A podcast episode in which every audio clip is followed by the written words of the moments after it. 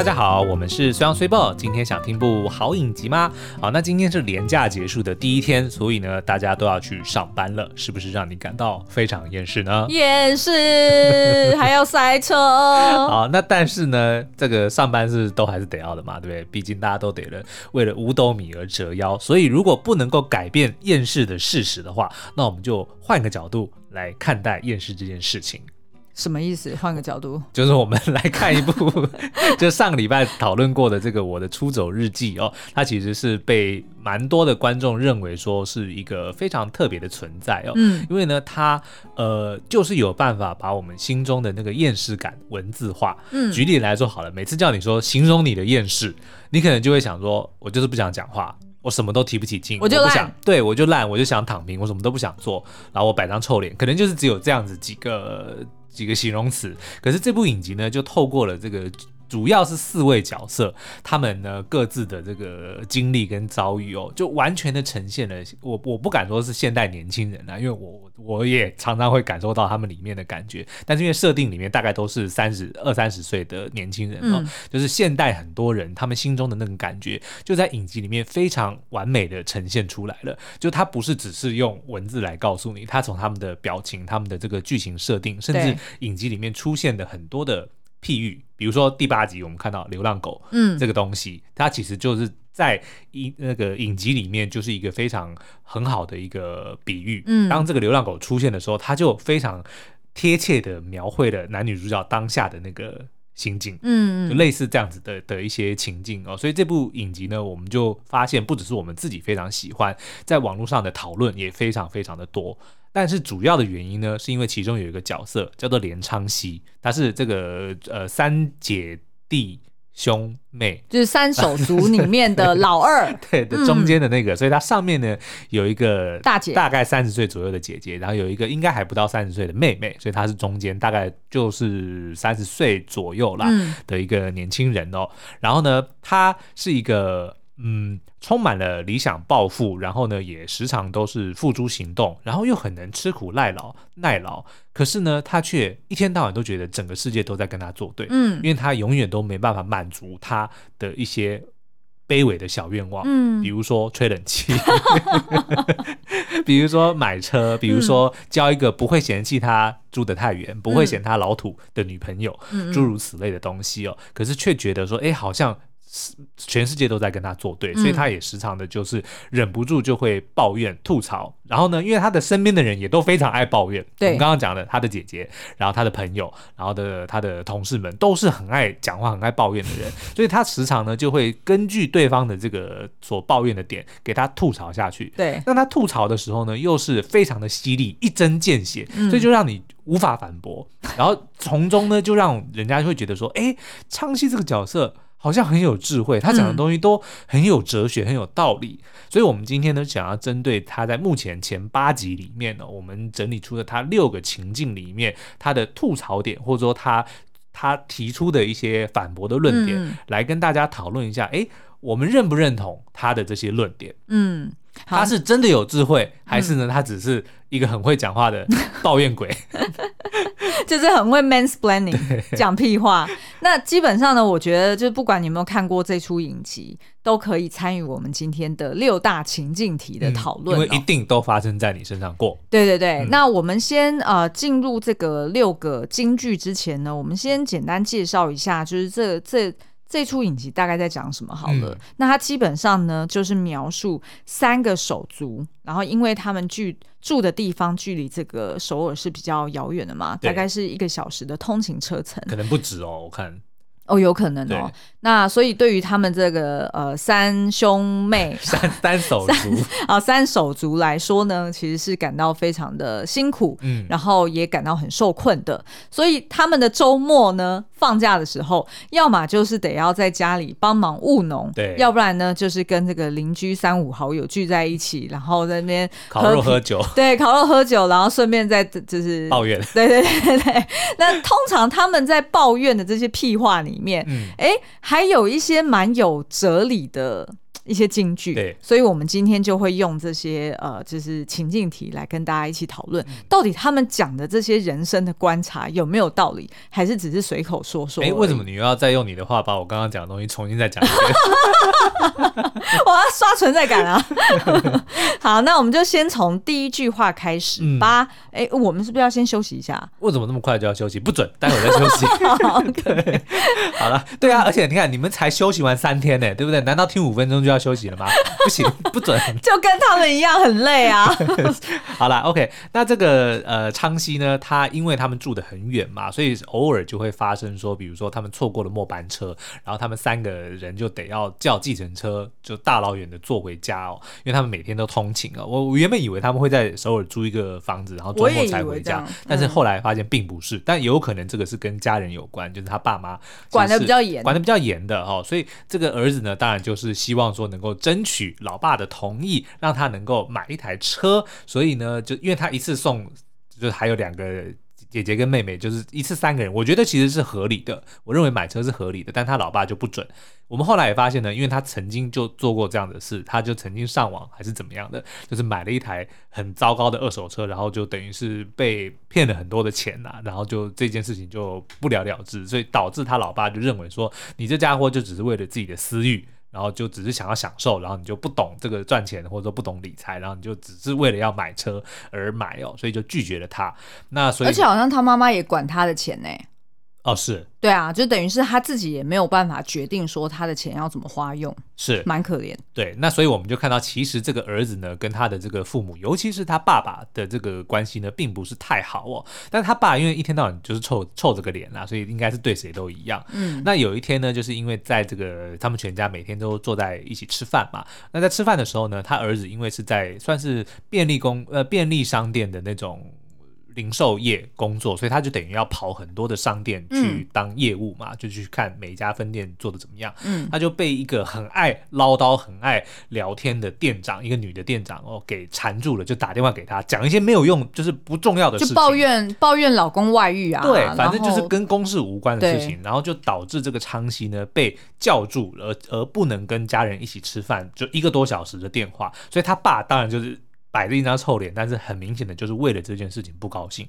所以当他儿子讲完了电话，就是终于回到这个餐桌上吃饭的时候，他爸就没好气的说：“这个你为什么要听别人唠叨几个小时啊？你要你的人生还有这么长，你就要这样继续过没有意义的人生吗？你就要听着一个中年的女人浪费你的人生这样子几个小时的时间吗？”嗯、那当然，昌西就非常的不爽，所以他就回呛他爸爸说：“那。”难道你的人生就有按照你的计划来进行吗？对不对？你的儿女儿一天到晚闯祸，你的儿子怎样死都不听话，就指他自己。对，然后家里不能开冷气，然后你每天要做的这么辛苦的工作，你难道就按照你的计划在进行吗？他就如此呛他的老爸哦。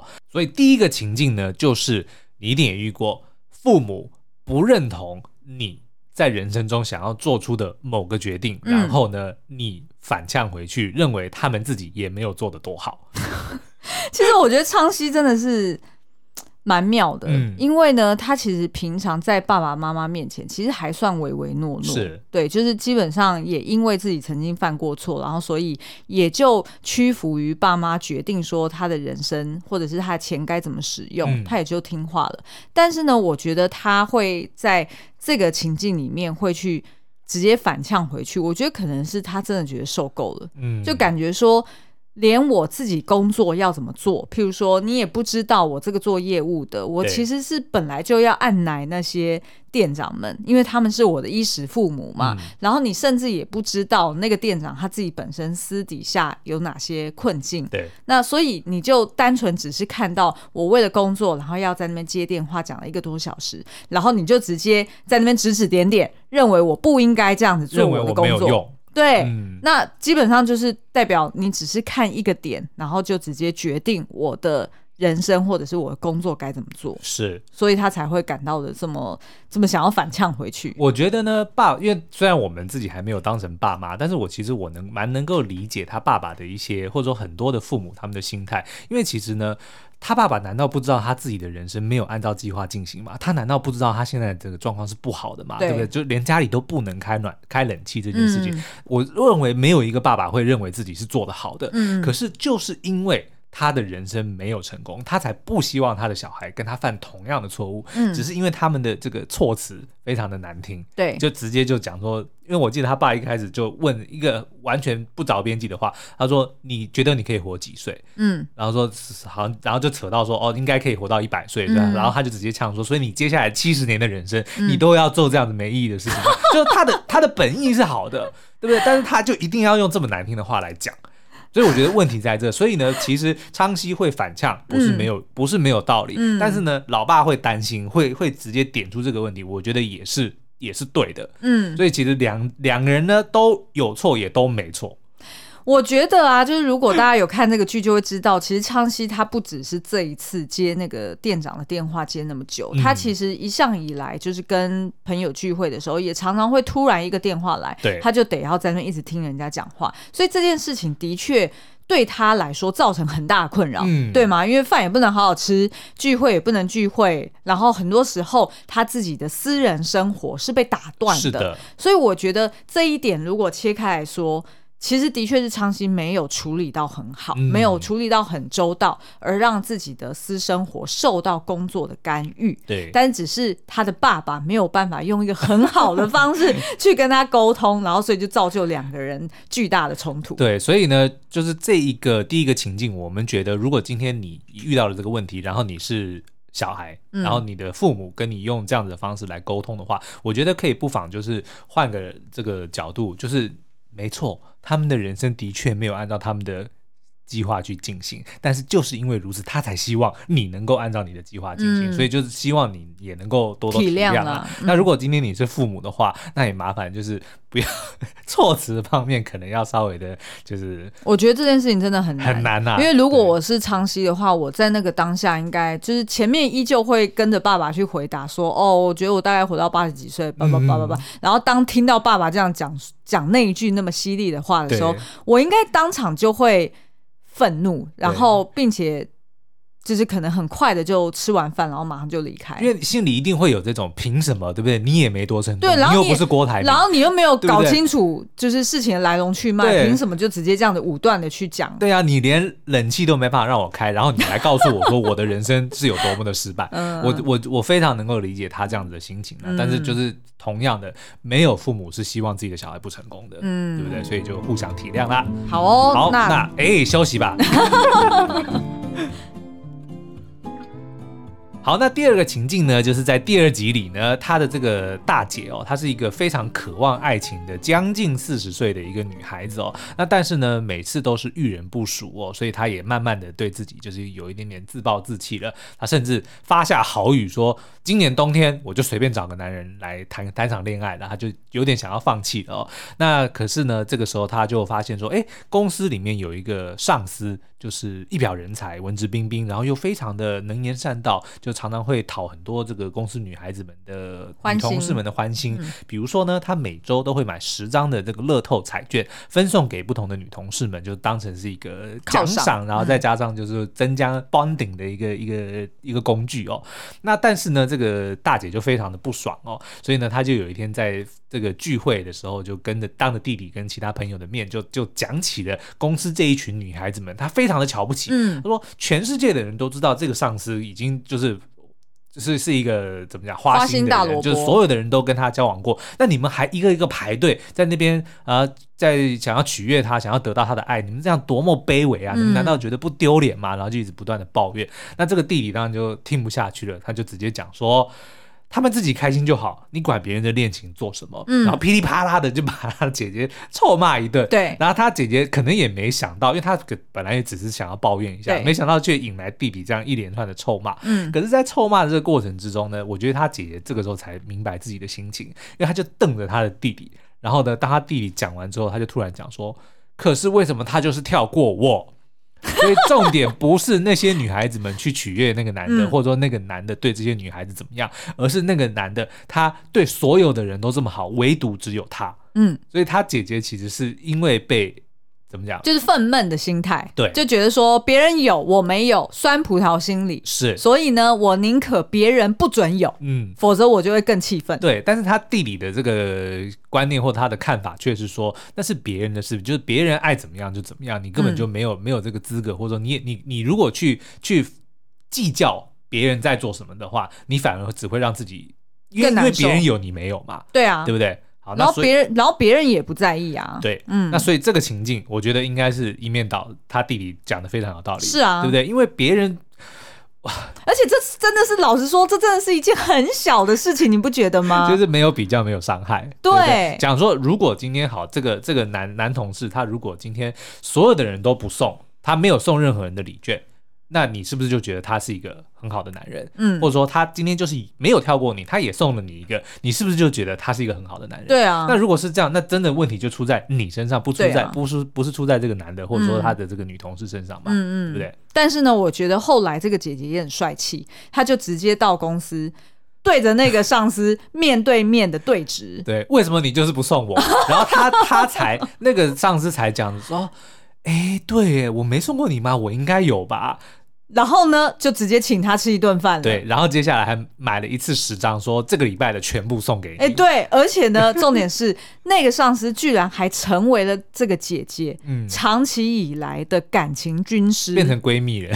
对，所以我觉得某种程度，当你在看这个我的出走日记的时候，你觉得整出去真的是调性非常的沉闷，然后非常的厌世，嗯、可是他却。带着你一同去跟着这群角色们，对，去 appreciate 身边各式各样的小确幸，对，而那个小确幸不是只是说哦，我把我自己的生活期望给降到最低，嗯，于是我就可以这样子得过且过，对，而是说你在抱怨的同时，你会忘记了，其实，在生命中你也有。遭遇到很好的事情，对，只是你忙着抱怨，但没有去仔细观察，嗯，所以这个姐姐其实某种程度就因为她弟给她点出了这一点，对，她就想说，那我干脆去问人家，那结果一问之下，哎，还跟人家变成好朋友，对，所以昌西的他的这个这个观念就是说呢，其实你只要不要去在意别人拥有什么，嗯，你就不会这么计较你没有什么，是啊，对不对？对对对，嗯，好，那情境三，这又是他姐姐，我觉得他姐姐实在是太妙了，而且呢。那这个情境上，我要先打个预防针哦，嗯、是一个是一个听起来很奇怪的案例。对，因为呢，这个姐姐她就是因为她就是很想要谈恋爱嘛，嗯哼嗯哼，所以她就呃到处去找人相亲哦。对那看起来呢，这个姐姐个性她本身就是那种。他满腔热血，想要表达自我，他就会直接讲了。对，他也不会再去思考再三，说，哎，如果我这句话讲出来，对方会作何感想，或者是会不会想错方向？嗯、所以呢，基本上他想到什么就讲什么。然后他又认为说，我真的是一个最适合当伴侣、当爱人的那个人。嗯，只要跟我在一起的人都是非常的幸运的，因为我会完全就认定你就是那唯一。然后呢，他在公司里面有一个绰号。号叫做好像是接住的那个女人，对，就然后大我一开始都不知道什么叫做接住的那个女人，结果、嗯、后来呢，在一场相亲里面就揭露了，他就直接跟那个相亲对象对对象讲说哦哦。那个好像是人家问说，对，是对方问他说，哎、听说你好像有个绰号叫做“接住的女人”，对，呃，我很好奇那是什么意思呢？思嗯，然后他就讲说，哦，那个意思是说呢，就如果我的老公啊，我的丈夫今天被当众斩首的话，我是一定会冲上去接住他的头颅的，不会让他的头颅落上，崩，就是掉到地上。嗯，然后那个男的就当场被他吓跑。所以，但后来呢，就是。那他们又在跟他的弟弟啊，跟这个朋友们在讲这段的时候，当然是吐槽那个男的说怎么那么没用，就这样子就就被吓跑了。然后他弟弟反而讲说：“你没事去跟人家讲这个干嘛？哈，看拜托你讲话看一下场合，你就这么想要跟初次的男人讲，初次见面的男人讲这种事吗？”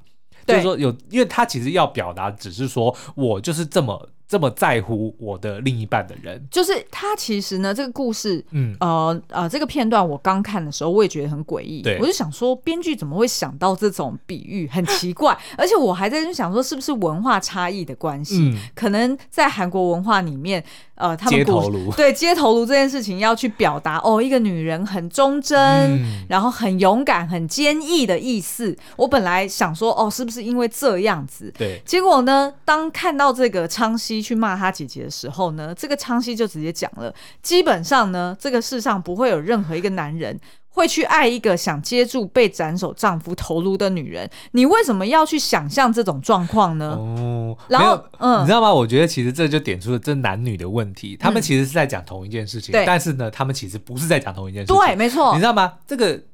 男的，就是他弟弟跟他的朋友，就一直在纠结于你为什么要去，为什么是斩首，为什么我的头就一定得要被砍下来这一件事情。但是明明他他姐姐想要讲的是说，如果这一件事情发生的话，我会是那我会是愿意去接住那个头颅的人。对，然后因为他们没有交集，他们没有交集，所以呢，这意味着就是呃，昌熙跟现场的男性伙伴们，嗯、他们关注的就是比较表面上的问题，他。关注的就是哈，为什么现在你要举这个例子，然后去跟人家社交哈？然后而且呢，还会在那边讲说，我们作为男人，我们当然都希望我们的头颅 是好好的挂在脖子上啊，我们没事不会想象这种东西啊。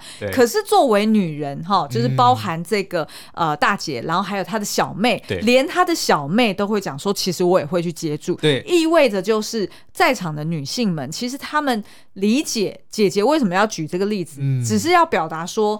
我们作为有多么的坚贞，对，然后我们有这么勇敢，会为了另外一半，即便他死了，嗯、我都要确保他的头不会掉在地上，哈，沾满泥土。我会确保我的爱人用我的裙子把它结起来，对对对，是完美无缺的。他、嗯、其实是要表达这个内层的理。就是内内里的意涵，啊，男人就讲说，那为什么我的头就一定得要被 砍下来？所以，所以双方就有点不对焦，然后真的吵来吵去。嗯嗯、所以我觉得这个呢，其实应该昌熙要点出来的，或者说这个场景告诉我们，就是说，其实有的时候你们在讲，你们以为你们在讲同一件事情，但是其实你们并不是在讲同一件事情。没错，没错，没错，没错。对，就会遇到，因为他后来他姐姐就直接因为。就发现大家全部听不懂，对，他就直接问说：“好，今天如果有三种女人，嗯，他就问现场的所有人，嗯，让你来选，对，你是要当你的头被砍下来的时候，你是要选择那个会逃走，嗯，会当场昏倒，还是会选择把你的头给接起来的那个女人？然后，当然妹妹那个就讲说，如果是我，我也会去接起来。所以她妹妹就懂了，她姐姐在问什么。对，可是呢，她她的弟弟就讲说，所以我的头还是会被砍下来了。然后，反正你还是要坚持要斩首就对了。就是完全画错重点，然后我觉得这个这个案例乍听之下很奇怪，你会觉得、嗯、你会觉得这出剧到底在演什么？为什么会举一些很奇怪的例子？可是我必须说，当你看了之后，你就知道，嗯、其实这个状况。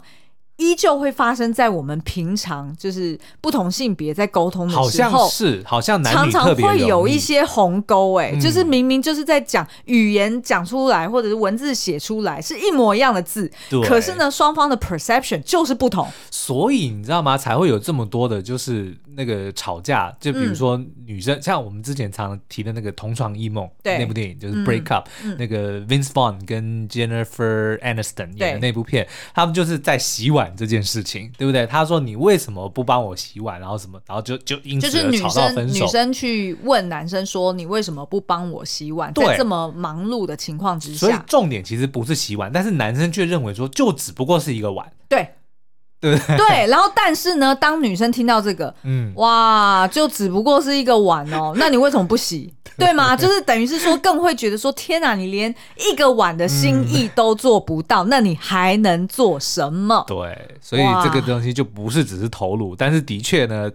以男生的角度就想说，他听不懂，我一定得要被砍头。他真的听不懂，他真的，所以所以如果呢，就是就是各位妻子们，要是你们听到这故事，哎、嗯，刚好老公不在的话，今天晚上回去问问他，看他会不会画错重点。OK，好，然后呢，再来在第六集的时候呢，就是因为他的这个好朋友，就是开咖啡厅的那个男生哦，他就暗恋，因为好像他应该是一个学校的体育教练嘛，有可能是青梅竹马，就体育老师之类的。嗯、然后他就喜欢了另外一个这个老师，对，就是一个女女老师。然后这个老师呢，就一直跟他的男友就是分分合合，然后所以就让这个他的好朋友就常常会觉得心猿意马，或者说就是。因为他一直想要告白，但是又又不想要造成对方的困扰，嗯、所以每一次呢，对方只要呃一提一提出分手，他就觉得啊自己又有希望。可是没多久，对方又复合了，嗯、所以自己就好像就掉掉入深渊。所以他他们就聊到了说，哦，当喜欢一个人就会这个呃心跳加速的感觉哦。然后呢，这个妹妹她反而这个时候就讲说，哎，她其实喜欢一个人的时候，她并不会有心跳加速，反而是有平静的感觉。对，所以基本上就是在讨论说，那到底。这个喜欢一个人，或者说内心的这个感觉，嗯、心跳加速跟喜欢能不能画上等号？嗯、那这个时候呢，昌熙就又提出了他的非常精辟的见解哦。他说呢，这个心跳会加速呢，通常是你有机会争取到什么东西，心里满怀期待的。嗯，可是如果这个东西是属于你的，你就会觉得很坦然。比如说，当发薪水、薪水入账的时候，你会心跳加速吗？不会，不会，对不对？但是呢，如果要领年终奖金，你就会心跳加速。没错，因为你不知道你会领到多少。因为那个是那个东西是不属于你的，对，对。但是薪水每一个入账是是属于固定的嘛，所以你就不会心跳加速。嗯、也就是说呢，你就是心里清楚知道那个东西不属于你，又觉得自己有机会争取到，这个时候你才会心跳加速。哎，我觉得还蛮蛮有道理的，非常有道理啊，对，不对？所以他后来还补加了一句说：如果当你殷切渴求某样东西，就代表你的灵魂深处呢已经明白那个东西不属于你。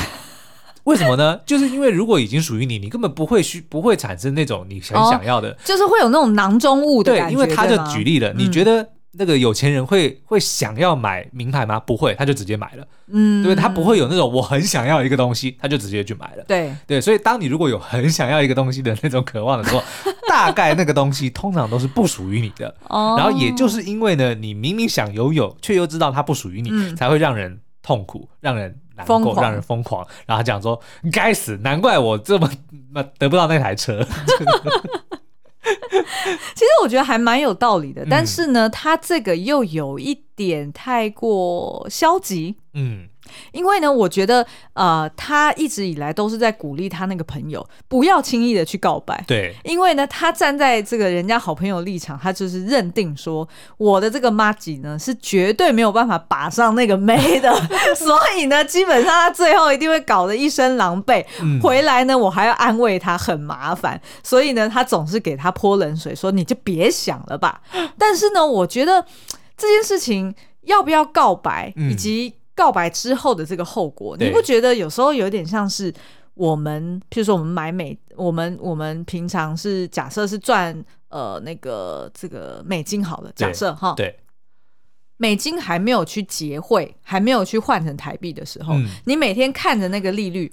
呃，不是利率，那个汇率上上下下，有时候呢，它可能等同于三十块的台币，嗯、有时候呢，它又掉下来变成二十八块的台台币，然后你就在那边跟着他上上下下，想说，哎，我又亏了，嗯、哎，我又赚了，是然后就自己在那边就是内心小剧场。但是事实上，当你没有去结汇的那一天，它就不存在嘛？对。对他就并没有所谓的是赚是赔都不存在，没错没错，跟房价也是一样啊。对啊，就是等于是你房子如果是自住，对，然后你就只是在那边想说，哎呦，我这个地段就是一直在涨价，很好，我是坐拥是什么千万的富翁。对，但事实上，当你没有卖出去的那一天，你什么都没有，你什么都没有，这个房子，没错没错。所以某方面也是叫，也是在劝大家就是安于现状。不是啦，我的意思就是说，当你没有告白的那一刻，它就不是。当当嘛，他不是当地哦，嗯，对不对？所以其实你就不要在那边自己 up and down 的在那边想东想西，对，你还宁可就直接，那我就要一翻两瞪眼，我就要豁出去，我就要说哈，哦、我要知道到底那个结果是什么。哦。啊啊！啊这个其实跟那个什么猫，哎，你怎么知道我要讲这个？我当然知道你在讲这个，天哪，对、啊，好有默契哦，因为没有在讲稿上面，对，没有啊。但是你，因为我刚才想到这件事情，其实就是薛定谔的猫啊，嗯、就是。在盒子里面有一只猫，对，但是呢，你不知道它是活的还是死的，对，所以当它在你在揭开那个箱子之前，嗯，它同时是活的，它也同时是死的，没错，嗯、就是因为有人在利用这个理论去讲那个平行宇宙嘛，对，嗯，OK，好哦，好，这拉太太远了，这以后再讲。好，那但是这个情境呢，就是说，呃，你。你为什么会觉得难受？就是因为你很想要一样东西，但是他又得不到，又属又不属于你，才会觉得痛苦。那我觉得这个又引申出了刚刚 Cibo 讲的这个理论之外，另外还有个，他也提了一个，就是。某方面也是在说服说，如果你能够说服你的灵魂，说你值得拥有这个东西，嗯，你就不会有这个不安感了。是啊，对不对？比如说，如果你今天一直在想说，我会不会升职，我会不会的加薪，对方会不会答应我的告白，嗯，这个都是因为你不确定，这个东西不属于你。但如果你提升自我，比如说我就是我的工作能力特别好，我就是我的条件特别好，我都已经不用去想了，对方一定会接受我的告白，老板一定会升职，升升我的官，那这个东西的确你就不会有那种不安的感觉了。虽然这个很难做到，但的确，我觉得昌熙其实他想要表达的就是这个，嗯，因为你知道不属于你，所以你才会难过。那有两种做法嘛，一个就是你就放弃，就不要去想它；对，一个就是让提升你自己，让你能够跟那个东西达到一样的标准，或是你超越它，所以你就完全不会。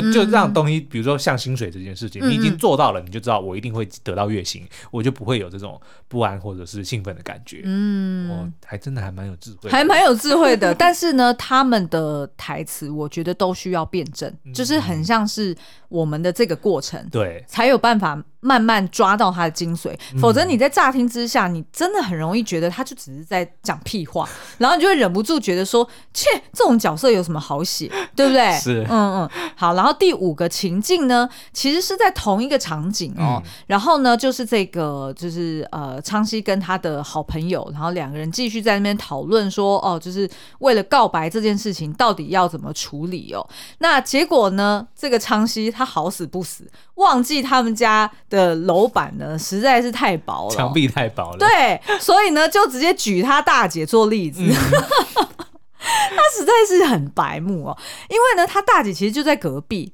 可是呢，他就没想到这件事情，然后也是在那边大声嚷嚷说：“哦，我姐哈，就是那种从小到大啊，有人跟她告白啊，她就会气得半死的人。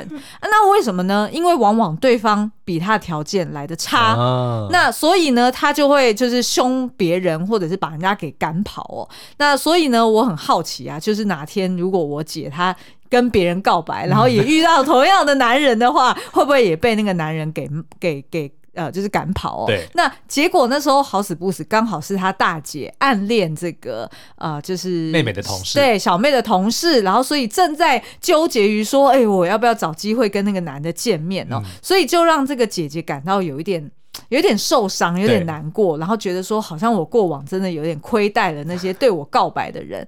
那这时候呢，昌熙就提出了一个理论哦，他说，世上所有女人。只要被条件比自己差的人告白，嗯、就会气得想要杀人。这我就没办法评论了。我那时候一看到这句话，我就想说：昌熙啊，嗯、你到底是受什么教育长大的、啊？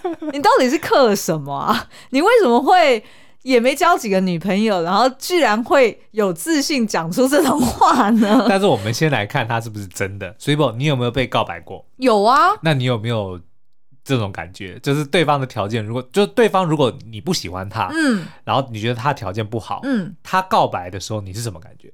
哦，我会有一点感到尴尬，因为我不太确定我要用什么样的言语去拒绝，嗯，而会让两人的关系还能跟告白前一样不变。Uh huh, uh huh. 哦，我尴尬的是这个，对，但是基本上我不可能气得想要杀人啊。那，那我们再换一个 一个 scenario，就是当。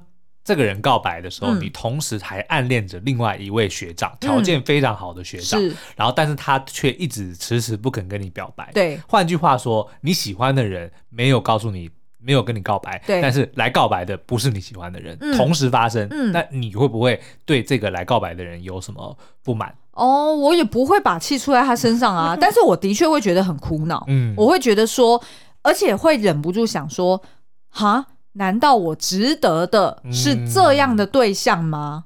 你难免会去呃 match，就是所谓的啊，就是壁花男孩里面的那个女主角。The love we think we deserve。对，嗯，对吧？我们都会接受我们自己自己认为应得、值得的爱。对对对，因为那个女主角就是谁来跟她告白，她都会接受，对因为她认为她自己值得的就是这样子的 value。嗯、但是，所以同样的逻辑，就如果我是遇到 We reject the love we think we don't deserve，对不对？对啊，对啊，对啊，就是我会我。可能 maybe 我对自己比较有自信啊，我就会直接拒绝了。嗯、但是，所以我才会觉得说，昌熙这一句话实在是有够。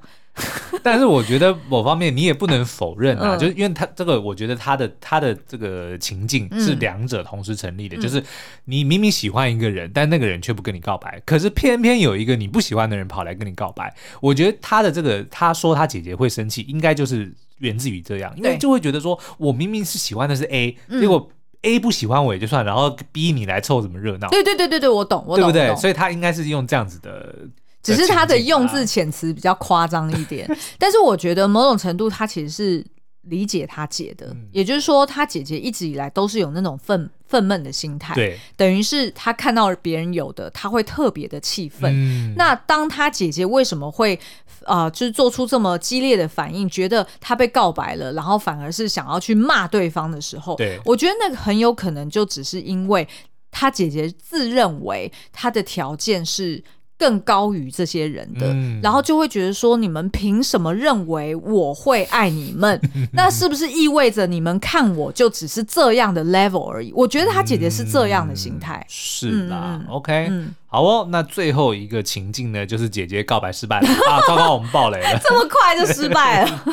但是呢，我觉得是一个。未解之谜，就是还有没有机会？我觉得当然还有机会哦，当然，对对当然，就是并没有说当当啊。嗯，所以呢，呃，这是姐姐告白失败，就是他们之前呢，就是告白之前要先设计一个情境，就是怕自己丢脸嘛。所以呢，他就这个他们就聊到说，如果在告白失败的时候发生某个意外，比如说自己昏倒或出车祸，嗯、就可以把这件事情推着说，哦，我不记得发生什么事情，我不记得我有告白过了，就可以不这么丢脸哦。所以他后来就安排他弟弟跟他的那个好朋友，就是去。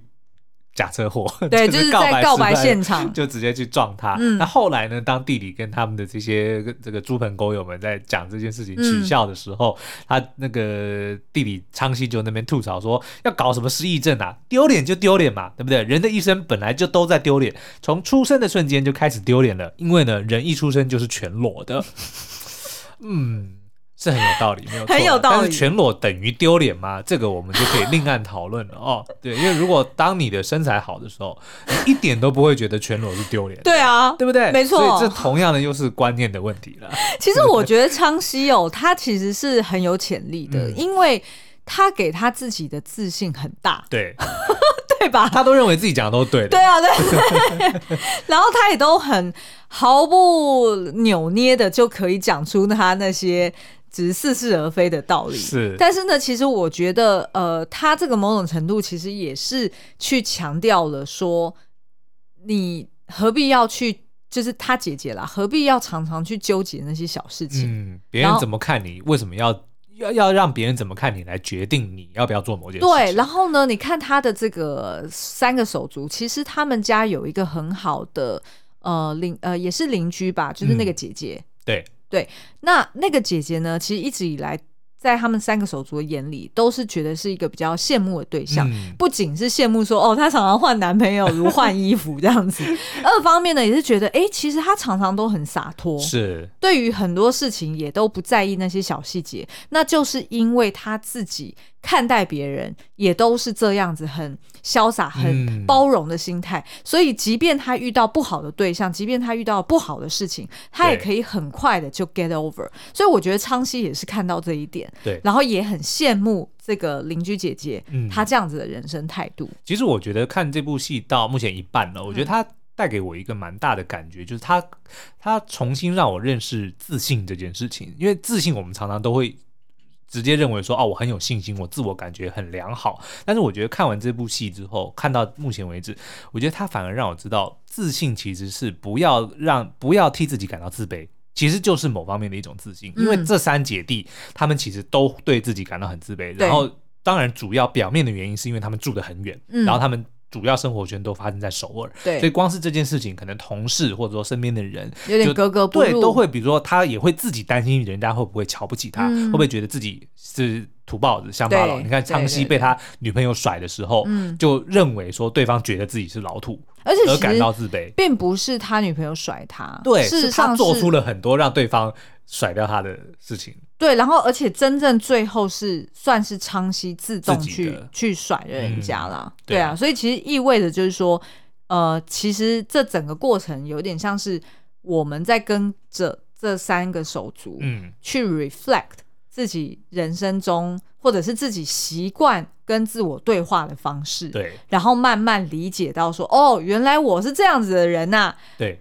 好吧，我接受，就是对，就是接受你的，但是接受你的现况，不代表说你就不要努力了，不是，对对对，而是对于一些你没办法改变的，或者说暂时没办法去调整的东西，你要能够接受它，对，而不要为它感到。